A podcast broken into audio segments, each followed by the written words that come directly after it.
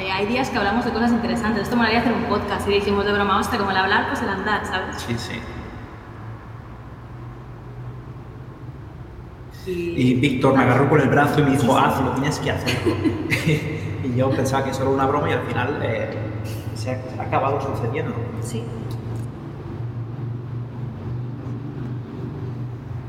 En el primer capítulo del andar habla un poco de lo que ha provocado este podcast, que es, lo llamamos la epifanía.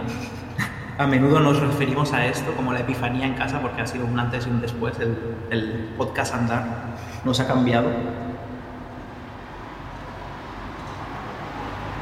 cuando pasas mucho tiempo haciendo la misma cosa, ¿no? que a veces, o sea, los videojuegos es una cosa increíble, pero a la vez pasas tanto tiempo desarrollándolo, y nosotros que hemos estado en un desarrollo largo, y todo que, que a veces hace falta cambiar.